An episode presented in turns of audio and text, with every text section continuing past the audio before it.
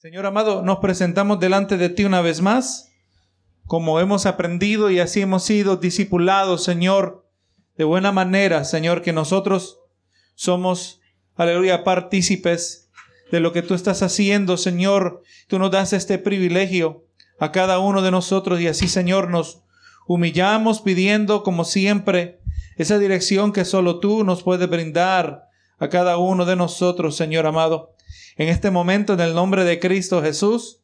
Debemos de entrar a tu palabra reconociendo siempre que este es un privilegio que tú nos das. Si tú no abres nuestros ojos, Señor, nosotros somos igual que el resto de los incrédulos. Señor, nada sabemos hacer, Señor amado, y en el nombre de Jesús dependemos cada una de nuestras vidas en este momento, Señor, para que no solo podamos entender lo que tu palabra dice, pero también, Señor, para poderla aplicar en nuestra vida. Gracias, Señor, te doy por darme el privilegio de ser portador en esta noche, Señor, en el nombre de Cristo Jesús. Amén y amén. Gloria a Jesús. Puede sentarse, hermano, pues ya hoy nos estamos introduciendo eh, al libro de Apocalipsis.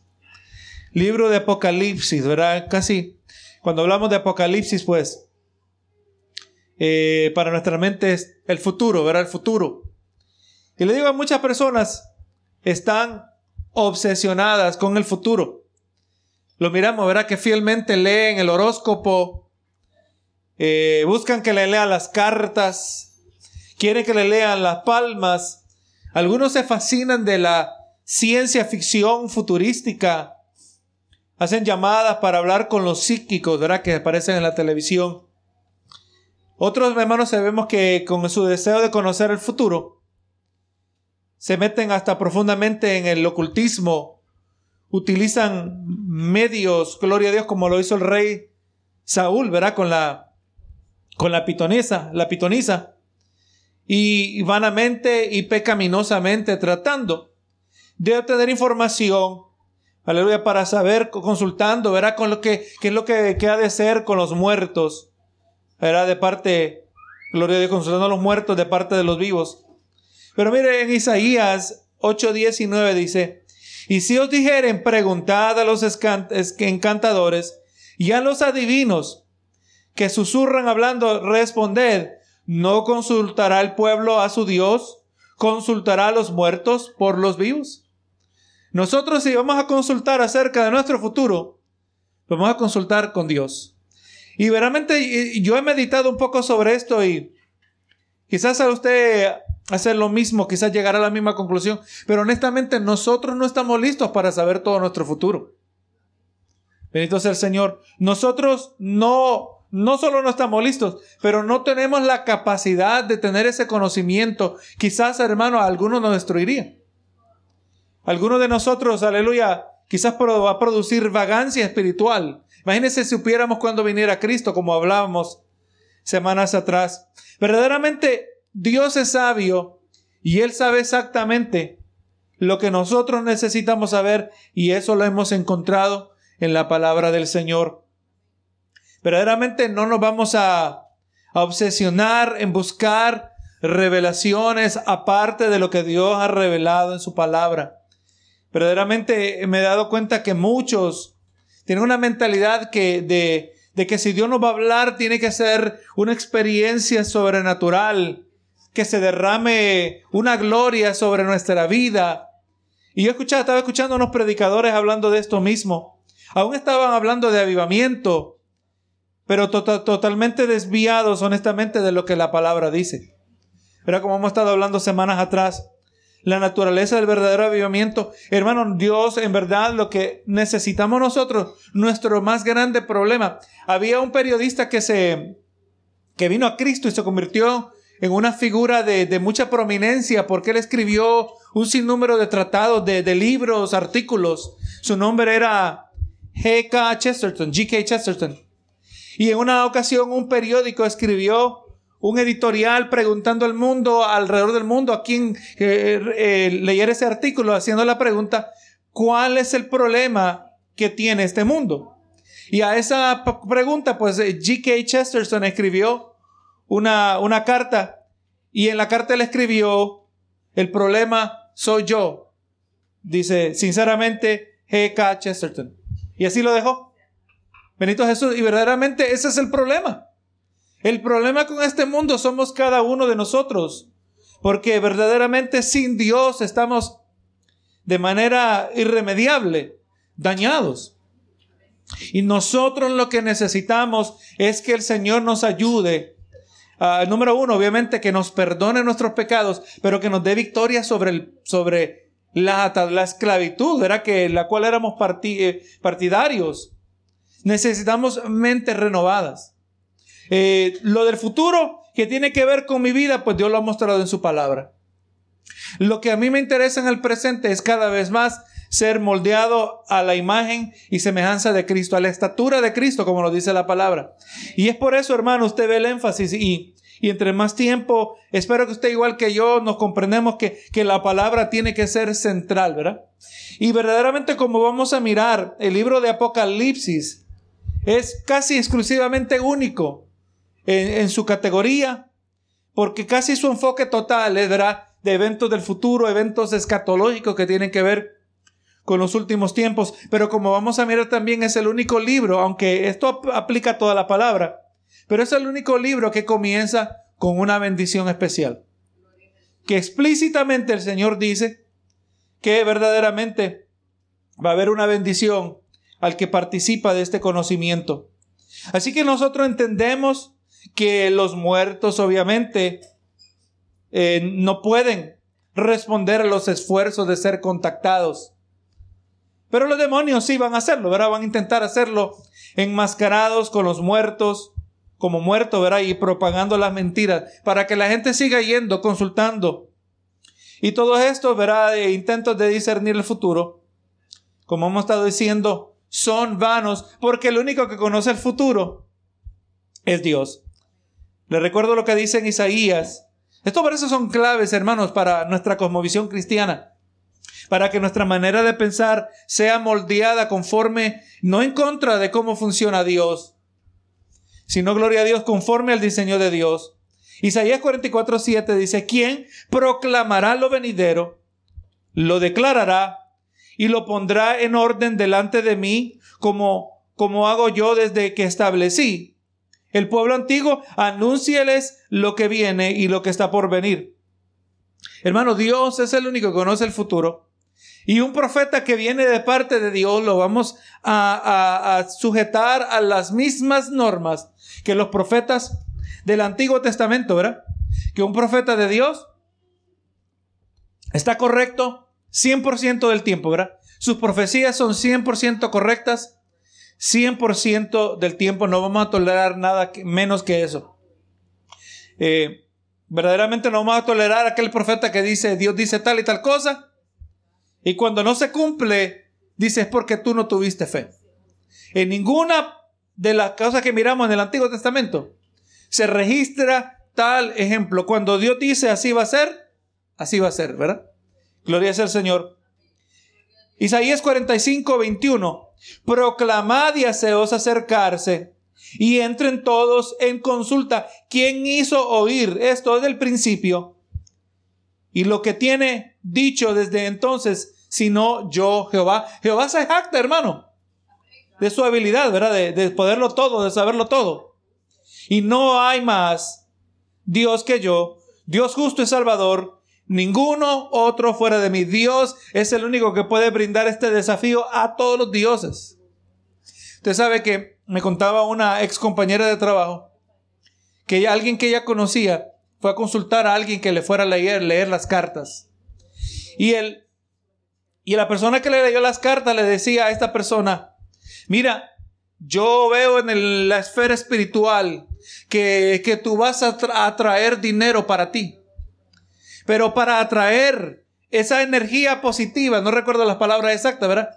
Tú tienes que andar en tu bolsillo 1500 dólares porque el dinero atrae dinero, decía. Y pues, ¿qué pasó? Eh, la persona de tontita le hizo caso. Y fui y sacó el dinero. Y pues eh, lo que ocurrió es que era, tenía, eran, eran ladrones. Y como sabían dónde iba a estar en tal lugar el día siguiente, Allá lo estaban esperando los ladrones y le robaron el dinero. Benito Jesús. Eh, esa es la, realidad y, lamentablemente eso ilustra lo que ocurre en el sentido espiritual cuando la gente es engañada, la gente es, eh, gloria a Dios, sufre las consecuencias, ¿verdad? De este engaño. Pero Dios no, hermano. Mire, Isaías 46, 9 y 10, un verso, versos que hemos estado leyendo bastante frecuencia. Acordaos de las cosas pasadas desde los tiempos antiguos, porque yo soy Dios y no hay otro Dios y nada hay semejante a mí, que anunció lo por venir desde el principio y desde la antigüedad, lo que aún no era dicho, lo que aún no era hecho que digo, mi consejo permanecerá y haré todo lo que quiero.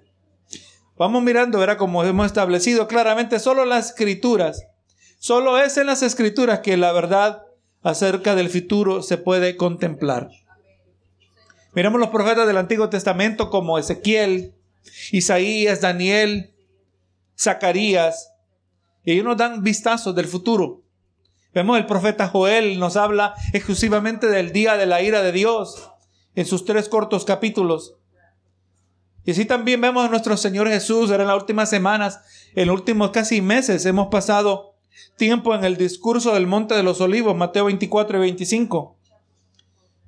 Eh, junto con Pedro y Pablo en sus escritos inspirados. Pero hermano, en el libro de Apocalipsis se nos provee a nosotros el más detallado panorama del futuro encontrado en las escrituras.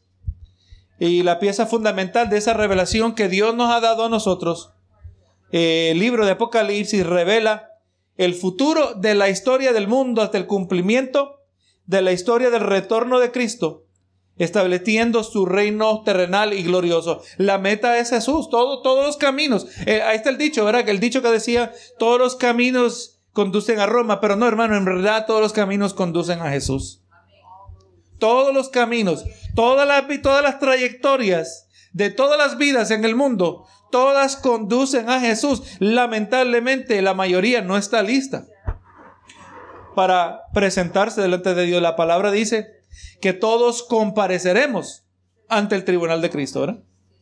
Que vamos a rendir cuentas. Así que es importante y vamos a, aunque lo voy a tocar más adelante, pero nosotros no vamos a entrar a Apocalipsis con una meta de, de, satisfacer una fascinación de nuestro, de conocer acerca del futuro, que obviamente ese va a ser un beneficio, ¿verdad? Especialmente para los que no conocen mucho de este tema. Pero no, hay que recordar que esta es la palabra de Dios. Amén. Y por cuanto es la palabra del Señor, tiene que tener el mismo efecto que tiene el resto de la palabra. Yo le puedo hablar de mi propia experiencia cuando al fin decidí profundizarme en el tema de profecía. Cómo eso, hermano, a uno lo ayuda. Ese conocimiento nos, como diría yo, nos calibra, nos va alineando que mantengamos nuestra perspectiva donde tiene que estar. Porque Apocalipsis se trata de la venida de Cristo. Amén. Jesús le decía a los que iban camino a Emaús, les procedió a decirles cómo todas las escrituras, hablando del Antiguo Testamento, todas las escrituras hablaban de él. Obviamente, todo el Nuevo Testamento tiene que ver con Jesús. Por lo tanto, toda la Biblia tiene que ver con Jesús. Toda la Biblia señala hacia Jesús. Y cuando Jesús aparezca, todo se va a poner claro. Cuando Jesús aparece, todo empieza a ponerse en orden. Gloria es el Señor. Y verdaderamente eso es lo que nosotros queremos nosotros ver a Jesús en Apocalipsis. No se, nos, no se nos olvide que no es que queremos entender un conocimiento bastante amplio del futuro, no, nosotros queremos ver a Jesús en Apocalipsis. Y ese, si logramos esa meta, es ahí del impacto de nuestra vida. Siempre que Cristo es elevado en el corazón del creyente, Benito Jesús, la majestad de Cristo es exaltada es allí donde nosotros vamos a experimentar esa verdadera transformación. Tanto, hermano, que se, se predique en muchas iglesias, de tener experiencias con Dios, de tener, eh, de sentir la gloria de Dios. Y lamentablemente aquello que se anhela, lo están buscando, están en la calle, en la carretera equivocada. Porque la carretera que lleva a Jesucristo es a través de su palabra. Y entre más sólida, le voy a decir algo que especialmente en el último año, este último año que pasó, me he dado cuenta que verdaderamente, si nosotros tenemos el cuidado, vamos a mirar que ser cristiano no es algo que es borroso. Porque usted le pregunta a la gente, pregúntele a cristiano, quizá un día haga esa entrevista, usted le pregunta, oye, ¿qué significa ser cristiano? Usted quizás va a recibir una serie de respuestas. Personas que le van a decir, bueno, ser cristiano significa ser seguidor de Jesucristo. Significa eh, abandonar un malo estilo de vida. Y además muchas respuestas son respuestas moralistas. No, hermano, ser cristiano, obviamente aunque todo eso es correcto, pero la, la, ser cristiano es vivir una vida que trae gloria al Señor. Y para lograr eso, quiere decir que tenemos que tratar con nuestro pecado. ¿Verdad? Tenemos que tratar con nuestra naturaleza pecaminosa, que esto lo vamos a hacer toda nuestra vida. Bendito sea el Señor. Esa es la única manera que vamos a obedecer a Dios. Es más, se pueden hacer cosas buenas por razones incorrectas y eso no le cuenta a Dios para nada. Eso no le sirve a Dios. Dios no lo recibe. Entonces, hermano, hoy vamos a, irnos, a, vamos a tocar una porción los primeros tres versos, mejor dicho, de Apocalipsis 1. Y vamos a tocar unos cuantos versos de Apocalipsis 4. Nos vamos a enfocar en los versos que son de naturaleza escatológica. Amén. Eh, las cartas a las siete iglesias. Un día vamos a tocarlo, pero en una serie de predicaciones. Amén. Porque obviamente tienen su aplicación. Pero los primeros tres versos de Apocalipsis nos van a ayudar como introducción a lo que vamos mirando en el libro.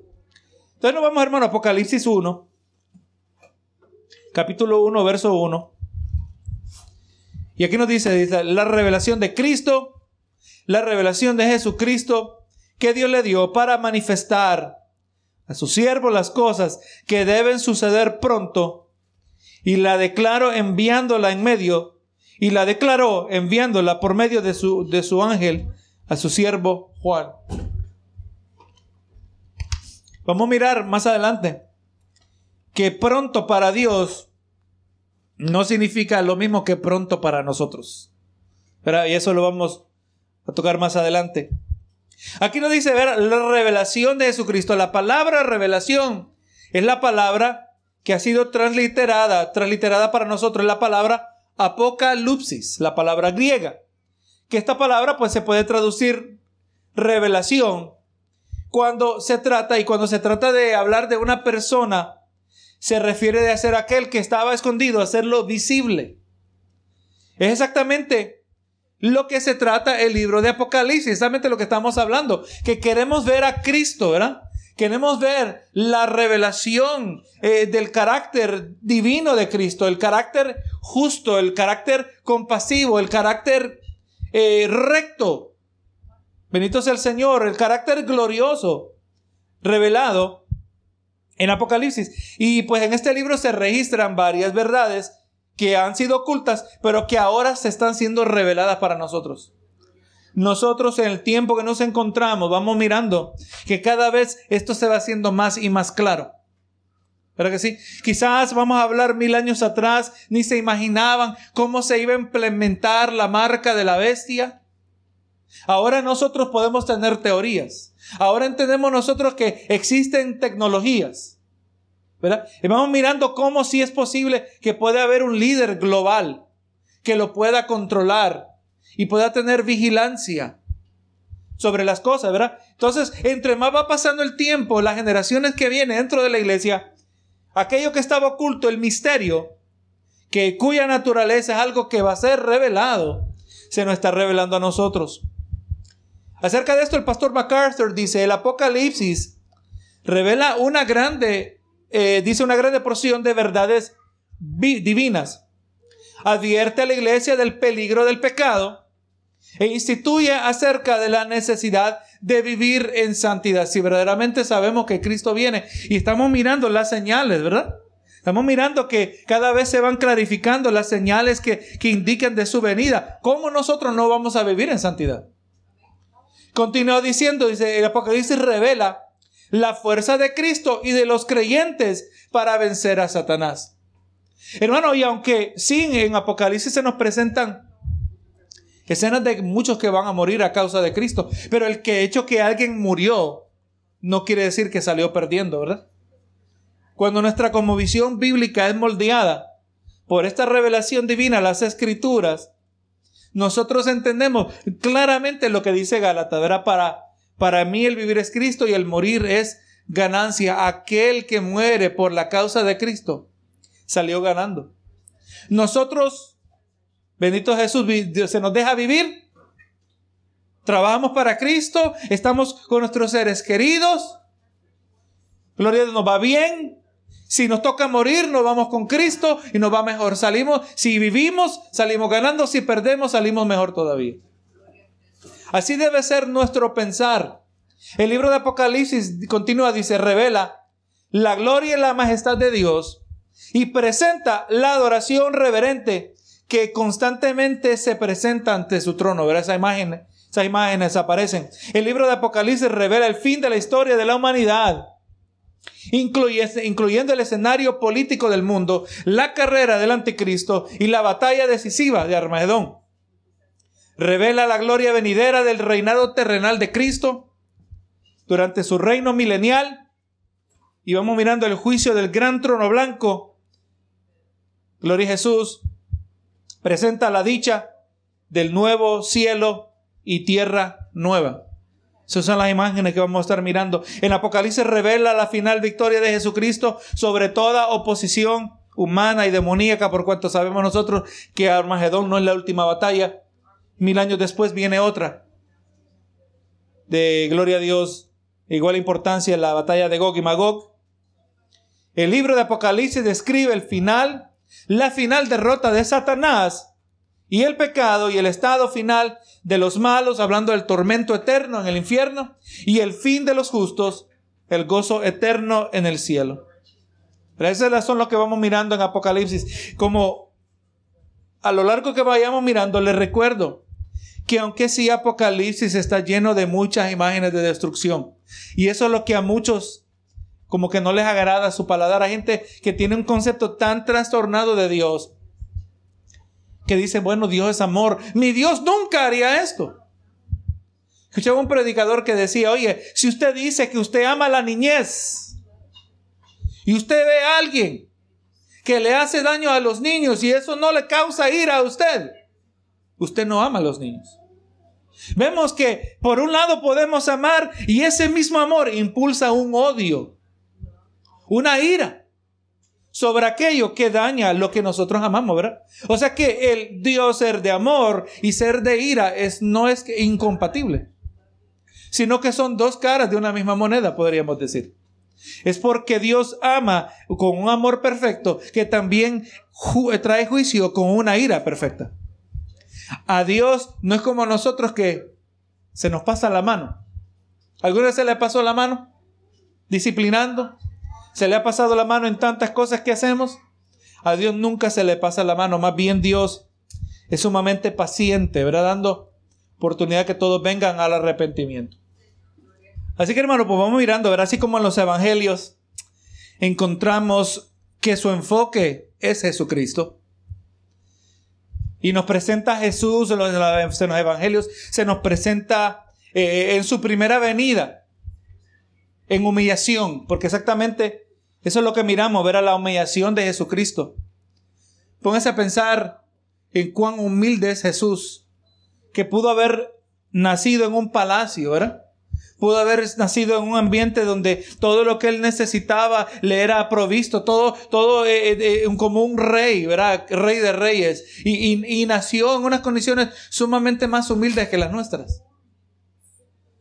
Benito Jesús y fue contado con los pecadores, crucificado entre malhechores. Fue humillado en su primera venida. Eso es lo que miramos nosotros en los evangelios. Pero al otro lado, ahora miramos a Jesús, pero ahora en su segunda venida, pero lo vemos en su exaltación.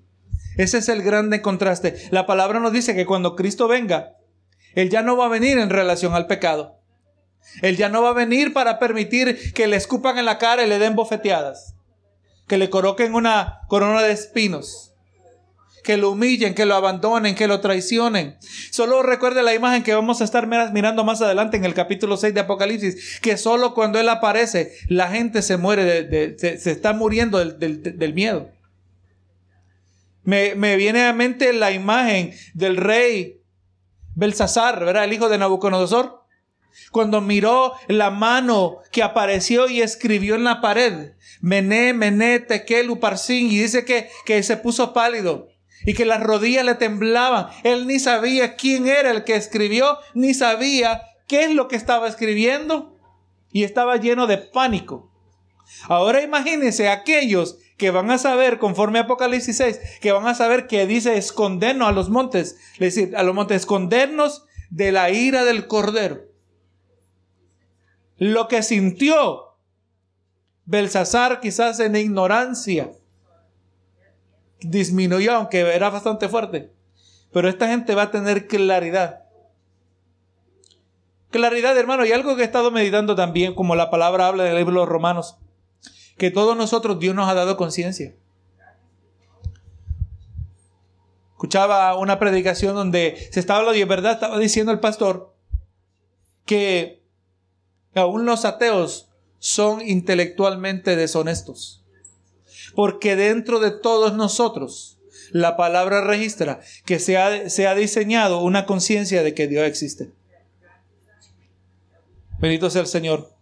Tenemos conciencia. El ser humano tiene su conciencia y busca vivir. Mira, hable con el pecador. Mire cómo el pecador trata de justificar su estilo de vida. Usted le dice, mira, la Biblia dice que tú no debes vivir así. Esto es pecado y va a tener que rendir cuentas. Y el pecador dice, mira, yo mi, mi dicho es, mi lema es que, que no le haga mal a nadie. Mientras yo lo que haga, como yo viva, como yo haga, no le haga mal a nadie, pues eso no hay nada malo con ahí. Pero que sí, la gente, ¿cómo busca justificar? Y es lo, lo que es lo que le dicen a usted, es lo que se dicen a sí mismo para justificar, para apaciguar la conciencia que internamente les acusa. Y por lo tanto, los ateos que dicen que Dios no existe son deshonestos consigo mismos. Así que hermano, pues el ser humano va a buscar eh, justificar su conducta. Pero nosotros, hermano, pues entendemos que cuando Jesús venga, la gente ya no va a poder justificar nada. Cuando Cristo venga va a haber perfecta claridad espiritual. Y es más, con, con esa claridad espiritual, la gente va a ver, no se va a arrepentir. Esa es la imagen que miramos también, que es trazada a lo largo del libro de Apocalipsis. El hecho que Dios no mata a toda la humanidad en un mismo instante, como lo hizo en el tiempo de Noé. El hecho que no los mata en un instante está dando oportunidad que se arrepientan y aún así dice la registra que la gente no abandona los ídolos su adoración a los demonios. Lo vamos a ver más adelante. Así que hermano, pues vamos mirando que eh, eh, el libro de Apocalipsis comienza, se presenta como la revelación de Jesucristo, dice, la revelación de Jesucristo que Dios le dio para manifestar a sus siervos ¿Sabe la palabra siervos? Por lo general, yo creo que cada, cada instancia que aparece en el Nuevo Testamento, no sé si el traductor queriendo un poquito de suavizar, así como cuando la mujer, creo que Sirofenicia viene a Jesús y le pide un milagro, le pide que él obre a favor de ella y pues, y, el Señor le dice, tú sabes que, que no se le puede dar el, el pan a los perros. Pero en inglés dice los perros. En español dice los perrillos. Porque como suena un poquito más suavecito decirle un perrillo. Porque ya perro es un insulto. Quizás aquí el, el traductor estaba queriendo suavizar un poco el término, pero la palabra siervo es la palabra griega doulos, que se refiere a una especie de esclavo. Usted sabe, hermano, que nosotros siempre somos esclavos. Estábamos en el mundo, éramos esclavos del pecado. Y nuestra naturaleza contaminada uno se siente, uno piensa que es libre, pero no. Así como el adicto a las drogas piensa que es libre y puede parar cuando quiera, se da cuenta eventualmente, ¿verdad? Que, que, es controlado. Nuestra naturaleza pecaminosa nos controlaba como esclavos del pecado. Y ahora que hemos venido a Cristo ya dejamos de ser esclavos del pecado, pero necesitamos ahora ser esclavos de Cristo. Y en el caso de un doulos, ese, ese tipo eh, especial de esclavo, se refiere a uno que servía a causa de su amor y devoción a un amo. Usted ve en el, en el, Antiguo Testamento las imágenes de esclavos y, sabemos que cada siete años era el año de, ¿sabe cómo se llamaba? El año de jubileo, ¿verdad? Que Dios permitía que, o que la tierra retornara al que la había, al que la había vendido por un, precio, que las cada siete años eh, los esclavos eran liberados, ¿verdad? Y pues, pero habían esclavos que la palabra dice que no se querían ir, que amaban a sus amos les iba muy bien con ellos. Y ese es, y, dice la palabra que, que Dios prescribió que tenía que poner su oído, su oreja contra el dintel de la puerta, si no me falla la memoria, y traspasarle con una, no me recuerdo, como, como una púa. Amén, aleluya. Y creo que hasta le ponía un arito para marcar que ahora era siervo para siempre. En muchas maneras, hermanos, nosotros era, somos siervos para Cristo para siempre. Servimos a Dios por amor. Y este son, hermano, mira, dice que es la revelación que Dios le dio para manifestar a sus siervos. Nosotros nos llamamos, yo creo que todos nos podemos llamar siervos de Dios. Somos siervos de Dios, hacemos la voluntad de Dios. Y por eso, hermano, el incrédulo no puede entender el libro de Apocalipsis. Yo he visto, hermano, yo, usted habla con creyentes que aman a Cristo y les habla de estas porciones de la palabra y usted lo ve que, que si es algo que, que, que eh, conocen algo, les interesa, a uno le interesa este tema. Pero usted le habla al incrédulo, hermano. Eh, es como que estuviera hablando en chino. Amén. Eh, el incrédulo que a esto le interese quizás, quizás sea alguien que, que Dios esté tratando con ellos ya. Que algo ya está pasando en su corazón que está, algo está germinando, ¿verdad? Para producir el, el nuevo nacimiento, pero en la mayoría, hermano, usted le habla, yo diría, yo digo, mi mente lógica. Esta es mi mente lógica. Yo le digo a la gente, los incrédulos, oiga, mira, tú sabes que vamos a hacer un nuevo orden mundial. ¿Tú sabías que la Biblia habla de un nuevo orden mundial? No le llama con esas mismas palabras. ¿Tú sabes que viene un líder mundial? ¿Tú sabes que la Biblia habla de un líder mundial? y se llama anticristo? Yo diría, en mi mente lógica, pero redimida, mientras el incrédulo no tiene la mente lógica igual, ni la mente redimida. Pero yo diría empezar a mirar, ¿dónde dice eso? Y si hay historias de personas que han venido ¿verdad? a través de eso, pero una grande mayoría de las personas, esto es, es como que todo esto estuviera en chino, no les interesa. Bendito sea el Señor. Y el incrédulo no puede entender esto porque fue escrito para aquellos que son siervos comprometidos con Dios. Ahí está la clave. El compromiso. Mire lo que dice. Continúa diciendo el verso. Dice la revelación para manifestar a sus siervos las cosas que suceden pronto. Ahora recuerde, cuando yo digo pronto versus cuando Dios dice pronto, no necesariamente quiere decir lo mismo. Mire lo que dice en 2 de Pedro 3:8. Mas, oh amados, no ignoréis esto, que para con el Señor un día es como mil años y mil años como un día. Dios existe fuera del tiempo. Dios creó el tiempo. El tiempo no siempre existió. A Dios le da igual que pase un día que como pasen mil años. Y nosotros aquí desesperados, que no se acaba la prueba. Nosotros aquí desesperados que esto no se acaba. Y mire en las palabras como habla Pedro, que vamos a estar mirando en semana que viene, hablando de esta leve tribulación momentánea, dice así. Porque cuando usted compara lo que estamos pasando ahora en comparación, lo compara con, con la eternidad, esto es leve y es momentáneo. Cuando lo que tengamos que sacrificar aquí se compara con lo que vamos a obtener de parte de Dios, lo que sacrifiquemos aquí no es nada. Salimos ganando en todo aspecto. Entonces, cuando Dios dice pronto, nosotros, eh, cuando Pedro, cuando mejor dicho Juan, escribiendo esto, tratando de entender esto, quizás para él significaba inmediatamente. O posiblemente, obviamente estamos especulando. Pero recuerde, ya para este entonces Juan tenía sus noventa y pico de años. Se cree que este libro fue escrito definitivamente antes del año 70 después de Cristo, ¿verdad? Porque posiblemente eso ya hubiera sido hasta mencionado en esta carta, en este libro. Pero ya era un hombre avanzado y ahora Juan el, eh, Juan, el apóstol Juan, miraba hacia atrás y él miraba que todos los discípulos ya eran muertos. Pedro lo mataron, mataron a este otro, mataron a Pablo, mataron a Andrés. O sea, todo, él miraba, todos ya habían muerto. Mártires. Él es el único que no murió como mártir. Bendito sea el Señor. ¿Quién sabe cómo esto hubiera cambiado su perspectiva? Porque aún el mismo apóstol Pablo tenía expectativa que quizás era en su propia generación cuando le escribe la carta a los tesalonicenses que era su propia generación. Porque dice, he aquí nosotros los que vivimos, los que hayamos quedado hasta la venida de Jesucristo. Él quizás consideraba que era parte de la última generación de la iglesia, aunque honestamente era la primera. Y obviamente la escala de los eventos, de lo que estaba pasando, quizás meritaba tener esa mentalidad, la persecución que, que nunca se había visto así.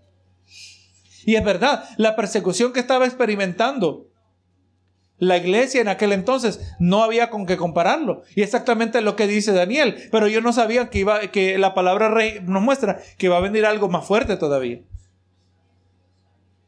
Así también nosotros, hermanos, el año pasado hubo mucho caos. Vamos a ver, sin el coronavirus hubo mucho caos. ¿Verdad que sí?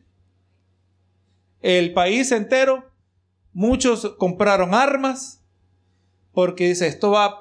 Y ahorita, pues, como que está bueno, de acuerdo a la noticia, honestamente, porque hay cosas que la noticia no está reportando que todavía hay caos en ciertos lugares. Pero quizás como que, como que se está bajando la intensidad. Y ahí está el peligro. Que si el año pasado provocó en nosotros un acercar a Dios, que asegurémonos que esto no sea artificial. ¿Verdad? Imagínense, quizás nuestros hermanos en Texas diciendo, oye, ya, pues ya dice, ya viene la vacuna, que quizás los numeritos están mejorando, ya como el caos, ya, ya se acabó el problema de las elecciones, ya vino el presidente, pues ya, ya no hay más dilema. ¿Y quién se imaginaba que iba a venir tan grande situación, verá, con el ambiente? ¿Quién sabe? A nosotros en la Florida no nos viene una, no nos viene una tempestad de frío así, pero nos pueden venir inundaciones. Gracias a Dios, Dios nos ha guardado todo este tiempo. En otras partes del país se inundan a cada rato. O sea, es bueno estar preparado en todas las áreas. Número uno, espiritualmente. Si usted no se puede preparar en alguna otra área, eso es secundario, pero esté seguro que esté preparado espiritualmente. Y si Dios me va a alimentar y lo que yo necesito es tener una fe y una confianza, sabiendo que el cuerpo me va a traer la comida. Como Dios quiera, Él lo va a hacer, ¿verdad? Pero tenemos que tener esa confianza en el Señor, de que Dios va a ser conforme a su voluntad. Así que para Dios un día es como mil años. Mil años como un día. Lucas 18:8. Os digo que pronto les hará justicia. Cuando venga el Hijo del Hombre. Vamos viendo que ese pronto no significa como para nosotros, ¿verdad? Pronto les hará justicia cuando venga el Hijo del Hombre. Y, y, desde ese entonces han pasado casi dos mil años y ese pronto todavía no se ha cumplido, ¿verdad? Y cuero, cuando venga el Hijo del Hombre, hallará fe en la tierra. Eh, ahí está una, una advertencia de nosotros. Que ahorita que quizás las situaciones empiezan a cambiar, la intensidad de aquello que nos tenía bastante en búsqueda, quizás se empiece a tranquilizar un poco, pero que no nos bajemos de la alerta. Bendito sea el Señor. Así que dice, ¿verdad? las cosas que sucederán pronto, y la declaró enviándola por medio de su ángel a su siervo Juan, dice, que ha dado testimonio de la palabra de Dios y testimonio de Jesucristo y de todas las cosas que ha visto. La palabra testimonio o podríamos decir la palabra testigo, es la palabra martus. Aquí es la palabra marturia. No sé si le suena similar esa palabra martus, ¿a qué le suena similar? Mártir, porque es exactamente la misma raíz. Ser un testigo, aquel que fue martirizado. Aleluya, es su, su, muerte, es un testimonio. De hecho, le, le, recomiendo que se consiga un libro que se llama El libro de los mártires de Fox. Y registra una serie de aquellos que murieron por Cristo, murieron por valentía. Y en ocasiones, ser testigo de Cristo quiere decir que vamos a pagar el máximo honor. Recuerde el, el apóstol Pedro, cómo ellos sufrieron en la cárcel y cómo ellos decían que se sentían, eh, regocijaban, se regocijaban de haber sido contados para sufrir como sufrió Jesucristo.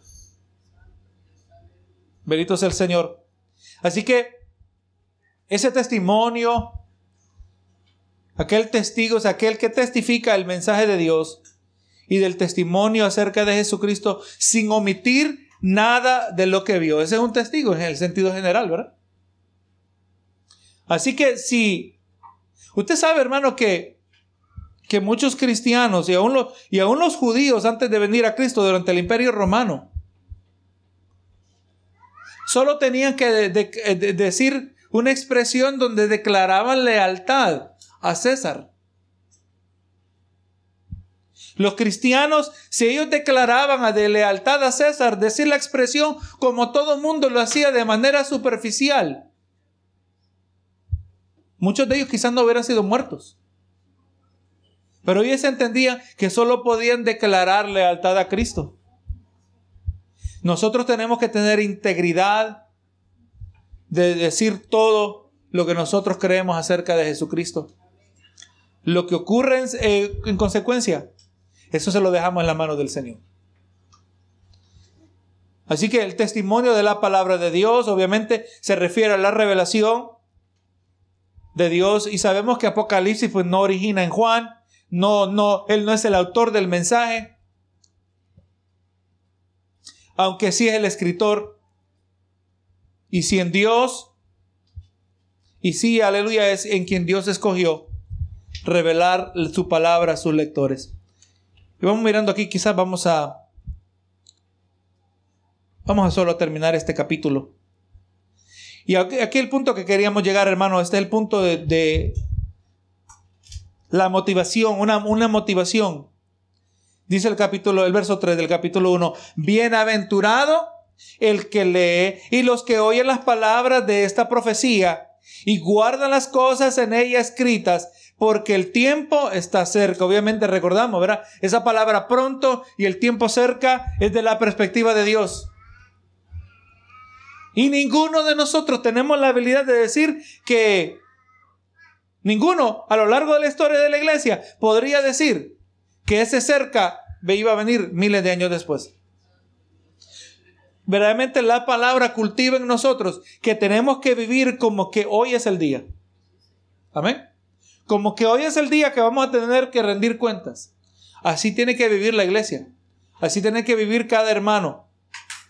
Y este libro, que originalmente fue escrito y fue enviado a siete iglesias locales en el área de Asia Menor, eh, una región ahí en parte de, de lo que forma Turquía, el país de Turquía en el día de hoy, Juan hace claro que todo creyente puede leerlo y puede sacar provecho de él. Así que este es un libro que nosotros debemos familiarizarnos con él. Como cualquier otro libro de la Biblia. Pero este también comienza y bendito, bendito sea el Señor, hay provecho. Usted lo lee la primera vez, quizás no puede captar mucho. Lo lee una segunda vez, lo lee una tercera vez y lo sigue leyendo. Y con el tiempo el efecto se va acumulando. Amén el efecto que va teniendo en nuestras vidas, nuestra, y no solo es que un efecto que se acumula, sino nuestra comprensión. Si va a haber un efecto es a través de nuestra comprensión de esta palabra. Y dice aquí, era bienaventurado. Cuando habla de bienaventurado, se refiere que es dichoso, que es bendecido. Y aquí hay una bendición especial para todo aquel que lee el libro y obedece su mensaje. Dice aquí, ¿verdad? El que lee, los que oyan, los que oyen y guardan. Así que las bendiciones del Señor se van a presentar, van a descender tanto sobre cada persona que lee en voz alta las palabras de, Apocalipsis, aún en el libro del servicio. Hay una bendición, como también cada creyente que escucha con reverencia y con obediencia estas palabras. Eh, eh, hermano, el, el impacto que esta palabra va a tener en nuestras vidas tiene mucho que ver con la actitud de nuestro corazón. Señor, yo no sé cómo este libro de Apocalipsis me va a impactar, pero yo no necesito saber. Pero si tú me vas dando entendimiento, yo me voy a someter. ¿Verdad? Esa debe ser nuestra actitud. Señor, aquí me humillo ante tus pies para que mientras tú me vayas iluminando tu palabra, me vayas abriendo mi mente a entender esta palabra y, cómo aplicarla, yo estoy dispuesto a someterme. Así que cuando nosotros lo recibimos con reverencia y obediencia, ahí donde viene esa bienaventuranza.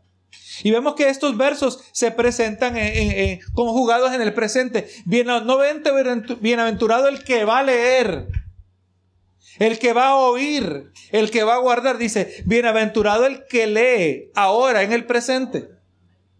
El que oye ahora en el presente. El que guarda ahora en el presente. Esto es algo para ahora. Es algo que si es para ahora, cuando venga mañana, mañana es mi ahora. Venga pasado mañana, pasado mañana será mi ahora. Eso es algo que va a ser continuo. Y obviamente lo que aplica este libro no es exclusivo este libro, aunque está hablando específicamente de Apocalipsis, pero esto es real acerca de todas las escrituras. Bendito sea el Señor. Así que las bendiciones son para los que regularmente oyen y guardan el contenido de este libro. Guardarlo se refiere a obedecerlo, a internalizarlo. Qué bueno, hermano, cuando usted puede citar la palabra y usted no tiene que decir, y el pastor dijo. Porque recuerde, cuando yo digo algo, yo, yo solo estoy diciendo lo que dice la Biblia. Yo no puedo tomar crédito por la sabiduría que está en esta palabra. Y así como yo uso esta palabra para ministrar, usted la también la puede usar de la misma manera. Ahora cuando usted va, quizás usted ni, ni se acuerda de quién dijo tal cosa, cuándo, qué pastor dijo tal cosa. Usted solo se acuerda que la palabra dice tal y tal cosa. Bendito sea el Señor. O sea que en ese sentido tenemos que internalizar la palabra. ¿Usted se acuerda quién le enseñó a leer a usted? ¿Se acuerda? Yo no me acuerdo. Mi esposa sí se acuerda. me, me daña el ejemplo. Pero en realidad, ¿usted sabe leer? ¿No se acuerda quién le enseñó a leer? ¿Quién le dijo que A se decía A, B se decía B? Yo ni me acuerdo quién me enseñó a decir las sílabas. Nada, no me recuerdo nada de eso. ¿Quién? Pero sabemos leer ahora, es algo internalizado. Así también, hermano, la palabra que usted, cuando usted necesite, usted ni se acuerda quién le dijo que eh, tal y tal cosa dice aquí en la palabra, usted sabe dónde está y usted sabe cuándo consultarla. O sea, en otras palabras, que su conocimiento no sea de segunda mano. Amén. Que no vengamos como los fariseos que, y los escribas, que siempre ellos lo hacían citando a otros fariseos y a otros escribas, y ahora viene Jesucristo ministrando y ministraba con autoridad. Hermano, cuando esta palabra se vuelve de una fuente directa en nuestro corazón, lo que nosotros decimos lo vamos a decir con autoridad. Me estoy muriendo de cáncer y yo puedo decir con convicción perfecta y teniendo toda razón para creer que me voy a morir. Y quizás, hasta quizás Dios me mostró que no, que me voy a morir. Y puedo decir con toda convicción, yo sé que Dios no me va a fallar. Porque si me morí, Dios no me falló. Lo que pasa es que la situación no se desarrolló. Si me da la opción, yo quiero vivir más tiempo. Pero Dios sabe lo que Él está haciendo. Y lo podemos decir con autoridad. Lo podemos decir con confianza como los jóvenes hebreos. El Señor Dios nos puede guardar del horno y aunque no nos guarde, tampoco vamos a cambiar nuestra postura, tampoco vamos a adorar la estatua. Esa debe ser nuestra postura de fe. Siempre. Dios en esta situación, yo sé que Él va a hacer lo mejor. Ahora, si Él hace lo que a mí me gustaría, usted era más contento y pida por eso también, no hay nada malo con ello. Señor, yo te pido esto, te pido esto, pero que no se haga mi voluntad, aquí me humillo, soy solo tu siervo. Es más, solo todo gracias, que aunque sea, puedes inclinar tu oído a mi dirección, que yo ni merezco que tú me escuches. Yo ni merezco que atienda mi petición. Y Dios no solo nos escucha, pero muchas veces atiende nuestras peticiones y las contesta a nuestro agrado. Dios nos agrada a nosotros, hermano. Hay muchas peticiones que Dios no contesta como nosotros queremos, pero no podemos decir que Dios nunca nos agrada. Dios nos agrada mucho a nosotros. Benito Jesús. Pero Dios nos va a agradar cuando nosotros nuestra postura es de agradarle a Él. Con corazones sinceros. Así que hermano, pues esta carta, este libro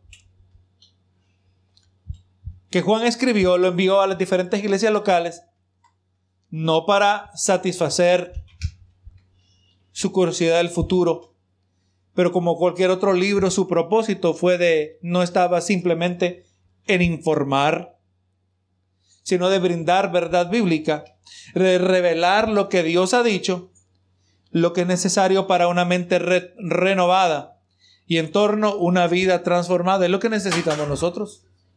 Usted y yo necesitamos transformación.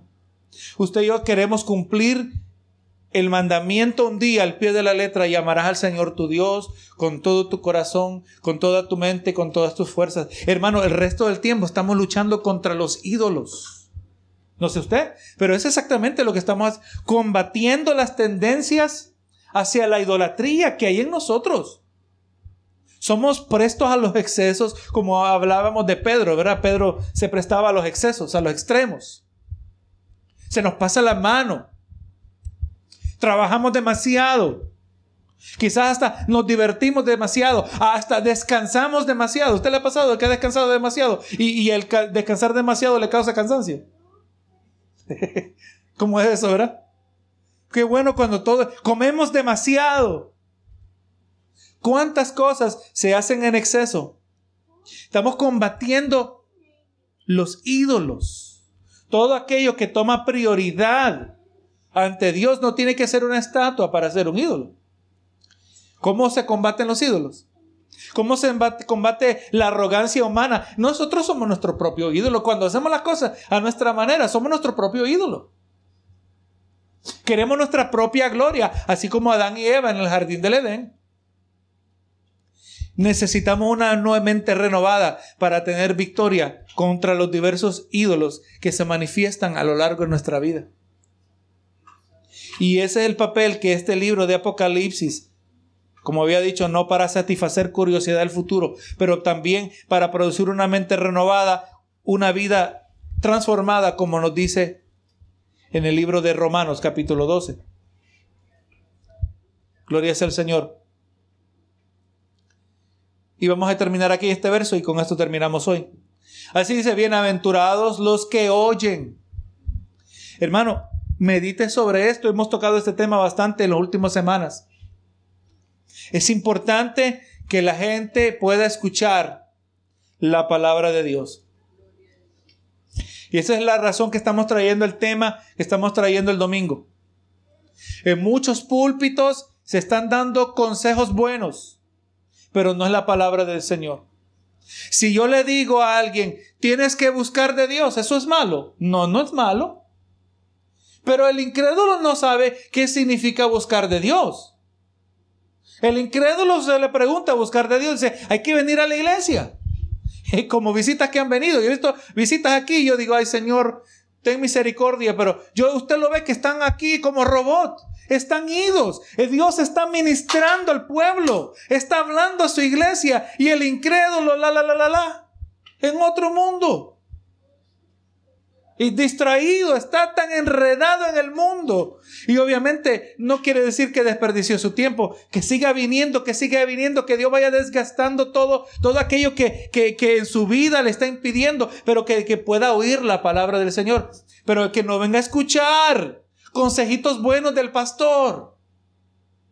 Mira, tienes que arreglar tu vida. Eso no es malo, pero eso no es palabra de Dios. No, cuando yo digo, hay que arrepentirse. Porque si no me arrepiento conforme a la palabra, la palabra dice que el que no oye, el que no cree, ya fue condenado. Tú ya fuiste condenado. Si no te arrepientes, te vas para el infierno, dice la palabra del Señor. Y le, y, y, y, le, cito la, la, palabra correspondiente, porque mire lo que dice Romanos 10, 17. Por eso dice que es bienaventurado el que oye. Romanos 10, 17 dice, así que la fe es por el oír y el oír por la palabra de Dios. Así que cuando se trae la palabra, aunque parezca que, que no está funcionando, pero tenemos que confiar en la palabra de Dios, que es viva y eficaz.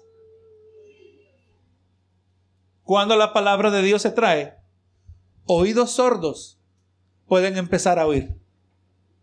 Amén. Si con la palabra de Jesús el ciego podía ver, el muerto, imagínense, eh, para mí siempre esa escena me, me, me, me encanta meditar sobre ella, porque Jesús no le dijo a Lázaro, Lázaro, vive. No le dijo, ¿verdad? Le dijo, Lázaro, sal fuera. Pero el problema era que para Lázaro poder obedecer tenía que primero resucitar.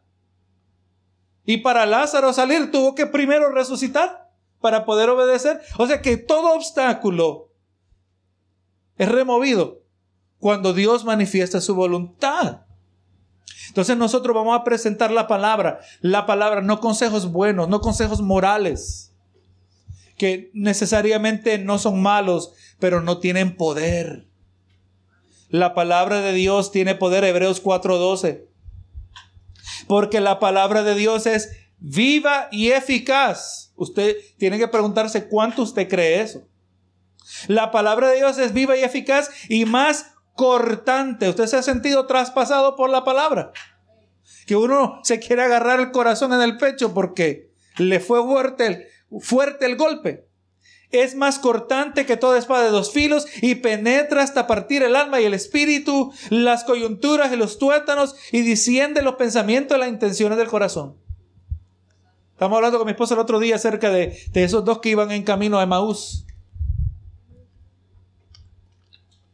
Y cuando Jesús les hablaba, ellos mismos le cayeron en cuenta, porque hasta le dijeron a Jesús, Jesús se disimuló como que él iba derechito todavía en el camino, y ellos se desviaron, y ellos le dijeron, no, no, es tarde, quédate aquí con nosotros, vamos a, a compartir, y partieron el pan, y cuando él partieron el pan, se les abrieron los ojos, y pudieron entender que era Jesús. Y cuando Jesús se les desapareció, ellos dicen entre sí, oye, ¿verdad que nos ardía el corazón? Nos ardía. Eso es lo que queremos nosotros. Que cuando usted vaya conociendo la palabra, usted pueda citar la palabra de tal manera, con esa autoridad de Dios, porque usted sabe lo que dice exactamente. ¿Qué, qué, qué poder va a haber cuando citamos Mateo 7, o, citamos eh, eh, eh Filipenses 4:13, todo, hijo, hijo, todo lo puede en Cristo que me fortalece, citándolo fuera, fuera de, de contexto. Hijo, eso quiere decir que si tú quieres ser un astronauta, tú lo vas a poder lograr. Si lo haces en el nombre de Cristo Jesús, ahí no hay poder, porque eso no es lo que dice la Biblia. Pero cuando usted sabe lo que dice la Biblia, y aplica la palabra conforme a lo que dice la palabra, ahí vamos a ver el poder de Dios transformando vidas. Obviamente, van a ver siempre aquellos que rehusan la obra del Espíritu Santo. Pero si vamos a ver resultados, es trayendo la palabra. Y por eso dice, bienaventurados los que oyen. Y bienaventurados los que guardan. O sea que leer y oír este libro nos debe conducir a obediencia. Y el pueblo de Dios, pues sabemos que en el contexto de este libro de Apocalipsis, la iglesia estaba pasando por intensa persecución. Y pues necesitaban ser animados. Y mientras leían este libro, pues el mensaje les, les resultaba brindándoles fortaleza y, y esperanza. Y como vamos mirando, hermano, este, este, este mensaje también les, les ayudaría, incluyendo las siete cartas a las siete iglesias, les ayudaría a examinar sus propias vidas y la, y la vida individual y la vida de cada congregación para determinar en qué áreas necesitaban corrección. Y les dice, ¿verdad? El bienaventurado, el que guarda las cosas que están escritas, porque el tiempo está cerca. Y honestamente, si Cristo no viene en nuestra generación, garantizado es que nosotros vamos a morir durante esta generación. ¿Verdad que sí? Y a veces el que uno menos esperaba, el que iba a durar más tiempo, se murió primero. Tenemos que estar listos porque definitivamente cada día que pasa, y eso es indudablemente, la venida de Cristo se acerca y también el tiempo de nuestra partida. Dios sabe el único cuál día viene primero. Hay unos que se murieron aún antes del coronavirus. Ni siquiera se imaginaban lo que venía, ¿verdad? Se murieron aún antes de la venida de Cristo. Y pues nosotros somos los que seguimos aquí. El Señor nos siga ayudando aquí a cada uno de nosotros. Así, hermano, pues la semana que viene vamos a, comenzar. Voy a tocar unos poquitos. Vamos a ver si quizás cubrimos grande parte, si no todo el capítulo 4. Hay un punto importante que quiero tocar eh, en luz de la posesión pretribulacional y tiene que ver con nuestra interpretación, ¿verdad? Muy importante. Y pues lo vamos a estar tocando la semana que viene, si así Dios nos permite. Y, cuando sepa, hermano, cuando entremos ya más en pleno en Apocalipsis, muchos detalles como que nos vamos a ir un poquito más rápido de la velocidad que hemos ido, por cuanto ya bastante detalle lo tocamos en el libro de, de Mateo, ¿verdad? 24 y aún en Tesalonicenses. Lo que voy a hacer quizás, voy a estar mencionando las citas, pero quizás no las voy a estar leyendo tanto como en el pasado, porque ya la mayoría de nosotros ya hemos escuchado bastante de esto. Y no, y al mismo tiempo yo voy a asumir que todo el que escuche esta enseñanza, si no lo ha hecho, que se vaya a escuchar las enseñanzas de estas licenses y las de, de, de Mateo, para entonces así poder nosotros avanzar más rápido. ¿Verdad? Y, y pues tener el vistazo panorámico que nos brinda el libro de Apocalipsis. Señor amado, en el nombre de Jesús, culminamos este servicio, Señor, dándote gracias por la porción amplia que tú nos brindas a nosotros.